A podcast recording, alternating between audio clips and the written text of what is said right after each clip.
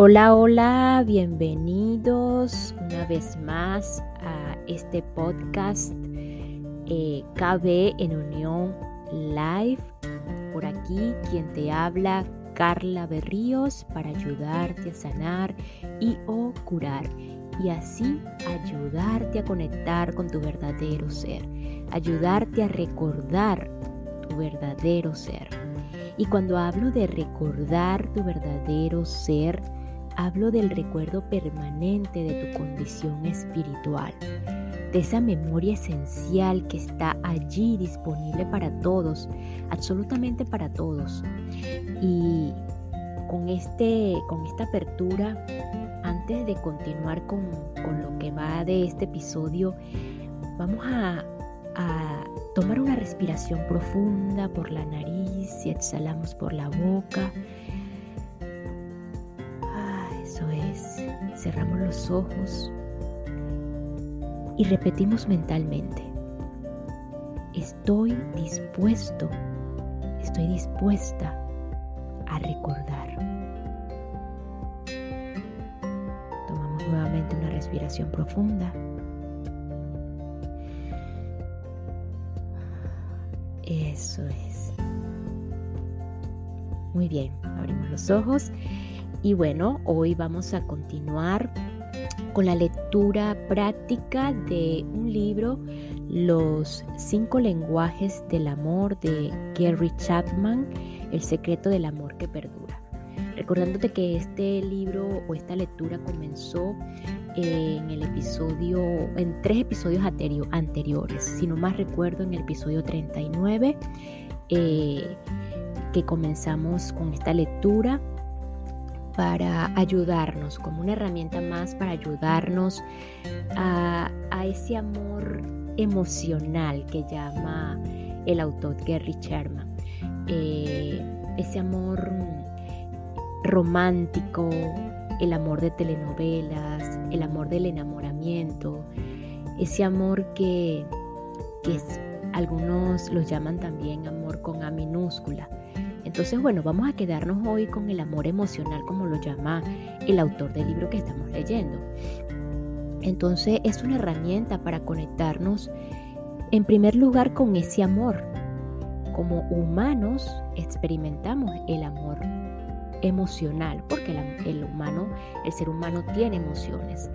Entonces, bueno, conectándonos con este amor emocional, con este amor romántico, pues eh, no cabe duda de que automáticamente tiene que haber una conexión con ese amor verdadero, con ese amor eh, celestial que muchos llaman, de que no, que va más allá de, del amor humano.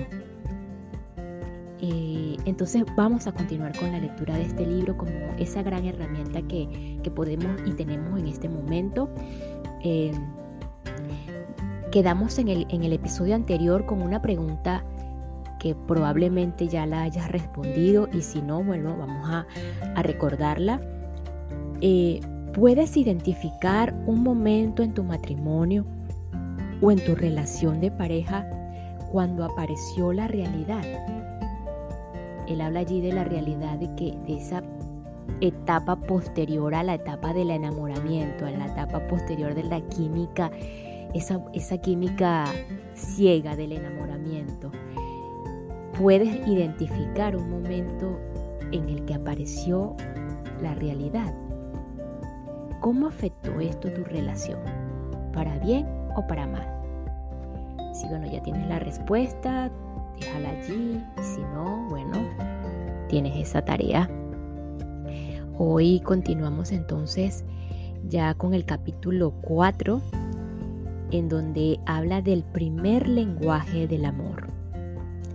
El primer lenguaje del amor, Gary lo, lo llama palabras de afirmación. Palabras de afirmación. Anoten allí, ese es el primer lenguaje.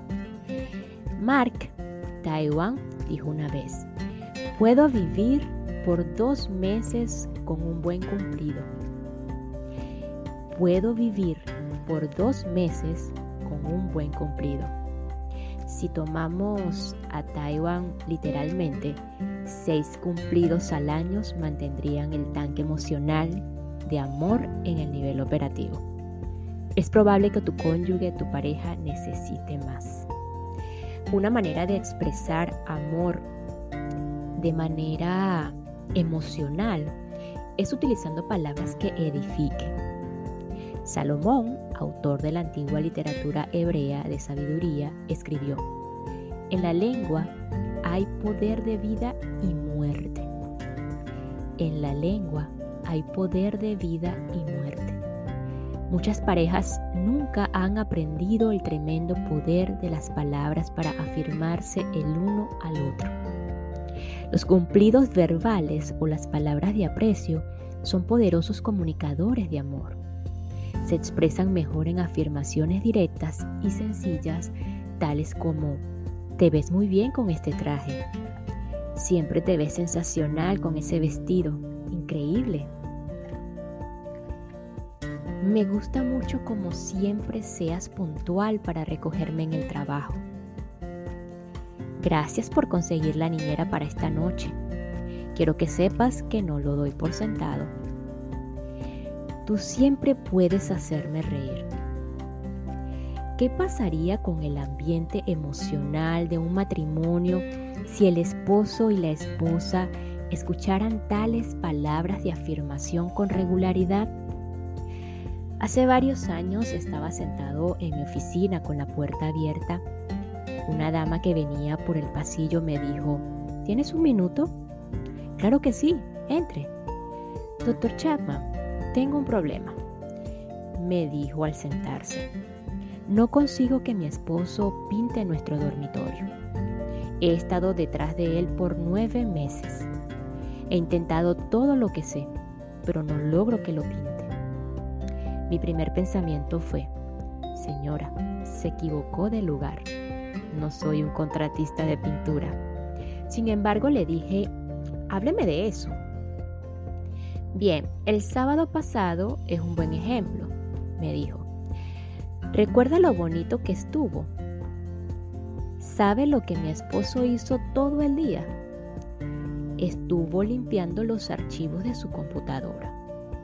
Entonces, ¿qué hizo usted? Le pregunté. Fui allí y le dije, Daniel, no te comprendo. Hoy hubiera sido un día perfecto para pintar el cuarto y aquí estás tú trabajando en tu computadora. Así que pintó el cuarto, indagué. No, todavía no lo ha pintado. No sé qué hacer. Permítame hacerle una pregunta, le dije. ¿Está opuesta a las computadoras? No, pero quiero que se pinte el cuarto. ¿Está segura de que su esposo sabe lo que usted quiere que se pinte el cuarto? Sé lo que sabe, dijo. Se lo he estado pidiendo durante nueve meses. Permítame hacerle una pregunta más. ¿Alguna vez su esposo hace algo bueno? ¿Cómo qué? Ah, como sacar la basura, echarle gasolina al auto, pagar la factura de la electricidad, correr a la tienda a buscar leche y papel de baño? Sí, dijo, hace algunas de esas cosas. Entonces tengo dos sugerencias. Una, no mencioné nunca más que pinte el cuarto y repetí, no lo mencione de nuevo. No veo cómo eso va a ayudar, me dijo. Me respondió, Mire, acaba de decirme que él sabe que usted quiere que pinte el cuarto. No tiene que decírselo más, ya lo sabe. La segunda sugerencia es que la próxima vez que su esposo haga algo bueno, elógielo. Si saca la basura, dígale, Daniel, te agradezco mucho que saques la basura. No le diga, ya era hora de que sacaras la basura. Las moscas la iban a sacar por ti. Si ve que paga la factura de la electricidad, póngale la mano sobre el hombro y dígale, Daniel, te agradezco de verdad que pagues la factura de la electricidad. Sé que hay esposos que no lo hacen y quiero que sepas cuánto lo aprecio. Cada vez que haga algo bueno, elógielo. No veo cómo vaya a lograr que se pinte el dormitorio. Usted pidió mi consejo, le dije. Ya lo tiene. Es gratuito. No estaba feliz conmigo cuando se marchó. Tres semanas más tarde, sin embargo, regresó a mi oficina y me dijo, dio resultado. Aprendió que los cumplidos verbales son motivadores más estupendos que los regaños constantes. No estoy recomendando la adulación a fin de conseguir que tu cónyuge haga algo que quieres. El propósito del amor no es lograr algo que quieres, sino hacer algo por el bienestar de la persona que amas. No obstante, es un hecho que cuando recibimos palabras de afirmación, es más probable que nos sintamos motivados a corresponder y hacer algo que desea nuestro cónyuge.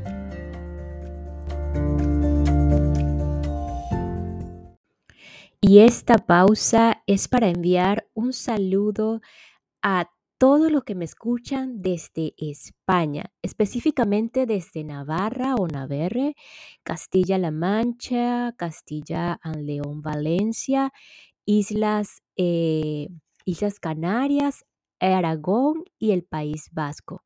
Muchísimas gracias España, gracias, gracias, gracias por escucharme, por su receptividad.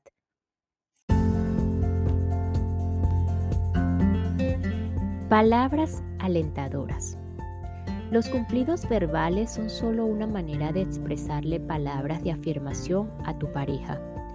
Otro dialecto es el de las palabras alentadoras. La palabra alentar significa animar, infundir aliento o esfuerzo, dar vigor. Todos tenemos esferas en las que nos sentimos inseguros, nos, falta vigor, y esa falta de vigor a menudo nos impide hacer las cosas positivas que nos gustaría hacer. El potencial latente dentro de tu cónyuge, de tu pareja, en sus aspectos de inseguridad, quizá esté a la espera de tus palabras alentadoras. A Grisel siempre le había gustado escribir. A finales de su carrera universitaria tomó algunos cursos de periodismo Pronto se dio cuenta de que su entusiasmo por escribir excedía su interés en historia, que fue su especialización académica. Era demasiado tarde para cambiar de especialidad, pero después de la universidad y todo y, sobre todo antes del nacimiento del primer bebé, escribió varios artículos. Envió un artículo a una revista, pero cuando recibió una nota de rechazo, nunca tuvo el valor de enviar otro. Ahora que sus hijos eran mayores y tenía más tiempo para considerar la posibilidad, Grisel escribía de nuevo. Kevin, el esposo de Grisel, les había prestado muy poca atención a los escritos de Grisel al principio de su matrimonio. Estaba ocupado con su vocación y atrapado por la presión de su, de su ascenso personal dentro de la corporación. Con el tiempo, sin embargo, Kevin se daría cuenta que el significado más profundo de la vida no se encuentra en los logros, sino en las relaciones. Había aprendido a darle más atención a Grisel y sus intereses. Así que fue bastante natural que una noche tomara uno de los artículos de Grisel y lo leyera. Cuando terminó, fue al cuarto con Grisel o donde Grisel leía eh, eh, un libro y con gran entusiasmo le dijo, detesto interrumpir tu lectura pero tengo que decirte esto. Acabo de leer tu artículo sobre cómo sacar el máximo provecho de los días feriados. Grisel, eres una excelente escritora. Este material se debe publicar. Escribes con claridad. Tus palabras pintan cuadros que, que puedo visualizar. Tienes un estilo fascinante. Debes enviar este artículo a alguna revista, Grisel. ¿En verdad lo crees? preguntó indecisa Grisel.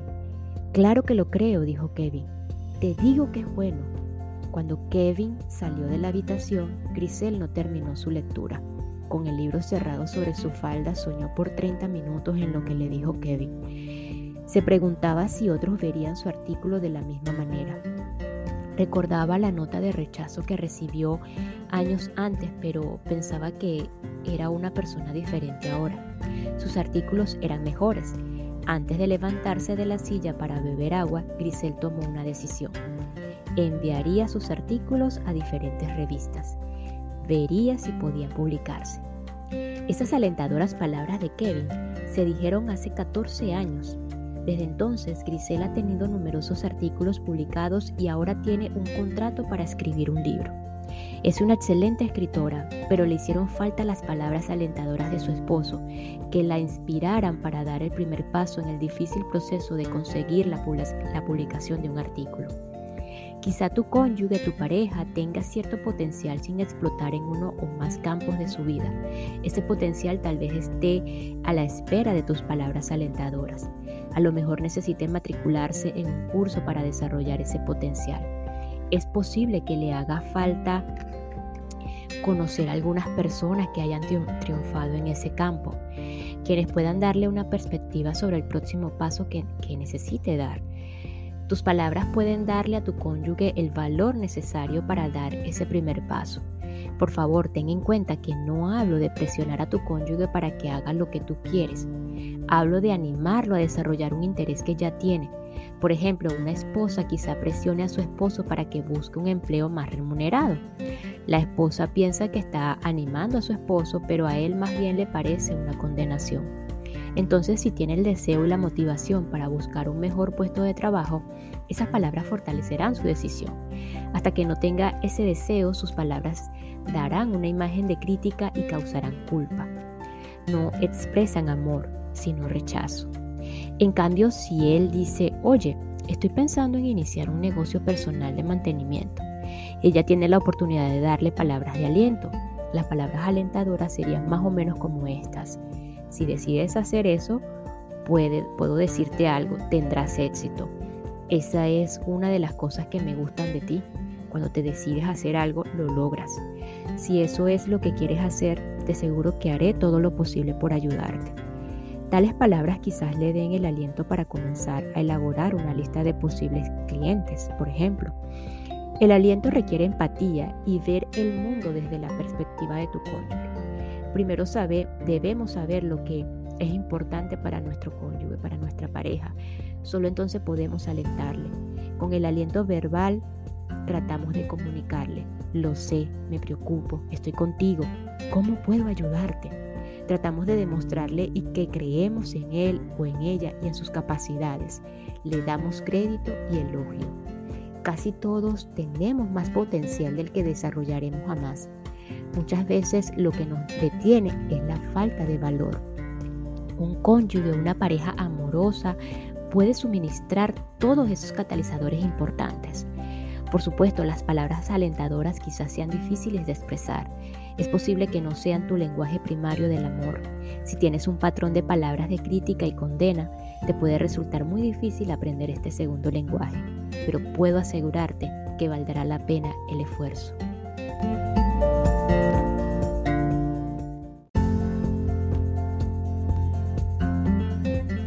Palabras bondadosas. El amor es bondad. Por lo tanto, si vamos a comunicar amor de forma verbal, debemos usar palabras bondadosas. Eso tiene que ver con la manera de que, en que hablamos. La misma frase puede tener dos significados diferentes dependiendo de cómo lo digas. La declaración te amo, dicha con bondad y ternura, puede ser una genuina expresión de amor. Sin embargo, cuando se dice te amo, los signos de interrogación cambian todo el sentido de estas dos palabras. A veces nuestras palabras dicen una cosa, pero el tono de voz dice otra. Enviamos mensajes dobles. Por lo general, nuestro cónyuge interpretará nuestro mensaje según nuestro tono de voz, no por las palabras que usamos. Me encantaría lavar los platos esta noche, dijo, dicho en un tono gruñón. Me encantaría lavar los platos esta noche no recibirá como una expresión de amor, no se recibirá como una expresión de amor. Por otro lado, podemos manifestar sufrimiento, dolor y hasta enojo de una manera bondadosa y será una expresión de amor. Me siento desolucionado y dolido porque no me ofreciste tu ayuda esta noche. Dicho con amable franqueza puede ser una expresión de amor. La persona que habla quiere que su cónyuge la conozca, está dando los pasos para forjar intimidad mediante la declaración de sus sentimientos. Está pidiendo una oportunidad para hablar de una herida a fin de hallar sanidad. Las mismas palabras expresadas en voz alta y severa no serán una expresión de amor, sino de condenación y juicio. La manera en que hablamos es de suma importancia. Un antiguo, antiguo sabio dijo una vez, la blanda respuesta quita la ira. Cuando tu cónyuge está enojado, enojada, alterado y de arremete con palabras descomedidas, si decides ser amorosa no debes responderle de la misma manera, sino con una voz suave. Recibirá lo que dices como una información sobre tu estado emocional, su estado emocional. Lo dejarás hablar de, su dolor, de su ira y su percepción de los acontecimientos. Procurarás ponerte en su lugar y ver el asunto con sus ojos y luego expresar con suavidad y bondad tu comprensión del por qué se siente de esa manera. Si actuaste mal con él, desearás reconocer tu error y pedirle perdón. Si tu motivación es diferente a la suya, le explicarás tu motivación con amabilidad. Procurarás la comprensión y la reconciliación y no tratarás de demostrar que tu propia percepción es la única manera lógica de interpretar lo sucedido. Ese es amor maduro, amor al que aspiramos si buscamos un matrimonio creciente. El amor no registra la puntuación de errores. El amor no revive los fracasos pasados. Ninguno de nosotros es perfecto. En el matrimonio no siempre hacemos lo mejor ni lo que es justo. A veces les hacemos o decimos cosas hirientes a nuestros cónyuges. No podemos borrar el pasado, solo podemos confesarlo y aceptar que estuvo mal. Podemos pedir perdón y tratar de actuar de manera diferente en el futuro. Una vez que confieso mi fracaso y pido perdón, no puedo hacer nada más para mitigar el dolor que quizá le causará a mi esposa. Cuando mi esposa me ofende y ella con dolor me confiesa la falta y me pide perdón, tengo la opción de la justicia o del perdón. Si escojo la justicia y procuro vengarme o hacer que pague por su error, me convierto en juez y hago de ella el reo. La intimidad se vuelve imposible. No obstante, si decido perdonar, puede restaurarse la intimidad. El perdón es el camino del amor. Estoy sorprendido de cómo muchos individuos estropean cada nuevo día con el ayer. Insisten en traer hoy los fracasos del ayer y al hacerlo contaminan un presente maravilloso en potencia. No puedo creer que lo hicieras, que lo hicieras. Me parece no, que, que no lo olvidaré jamás. No puedes saber cuánto me heriste. No sé cómo puedes sentirte ahí, sentarte ahí y con tanta presunción después de que me trataras de esa manera. Deberías estar arrastrándote de rodillas suplicándome perdón. No sé si podré perdonarte alguna vez. Esas no son palabras de amor, sino de amargura, de resentimiento y de venganza. Lo mejor que podemos hacer con los fracasos del pasado es dejar que sean historia. Si sucedió, de seguro que dolió, Además quizás duela todavía, pero él, él reconoció su error y pidió tu perdón. No podemos borrar el pasado, pero podemos aceptarlo como historia. Podemos decidir vivir hoy libres de los errores del ayer. El perdón no es un sentimiento, es un compromiso. Es una decisión de mostrar misericordia, no de utilizar la ofensa contra el ofensor.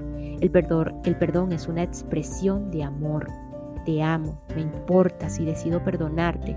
Aun cuando mis sentimientos o heridas sigan presentes, no permitiré que lo que sucedió se interponga entre nosotros. Espero que podamos aprender de esta experiencia. No eres un fracasado porque hayas fracasado, eres mi cónyuge y juntos seguiremos de aquí en adelante. Esas son palabras de afirmación expresadas en el dialectos, en el dialecto de las palabras bondadosas.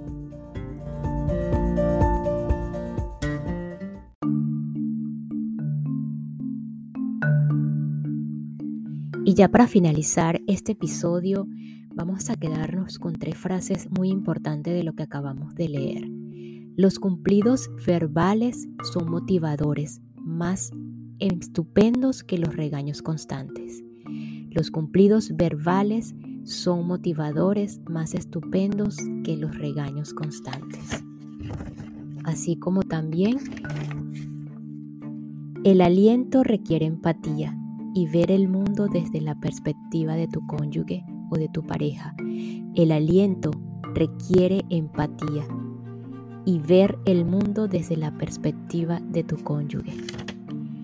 Y finalmente, el perdón es el camino del amor. El perdón es el camino del amor. Nos escuchamos en el próximo episodio. Gracias, gracias, gracias.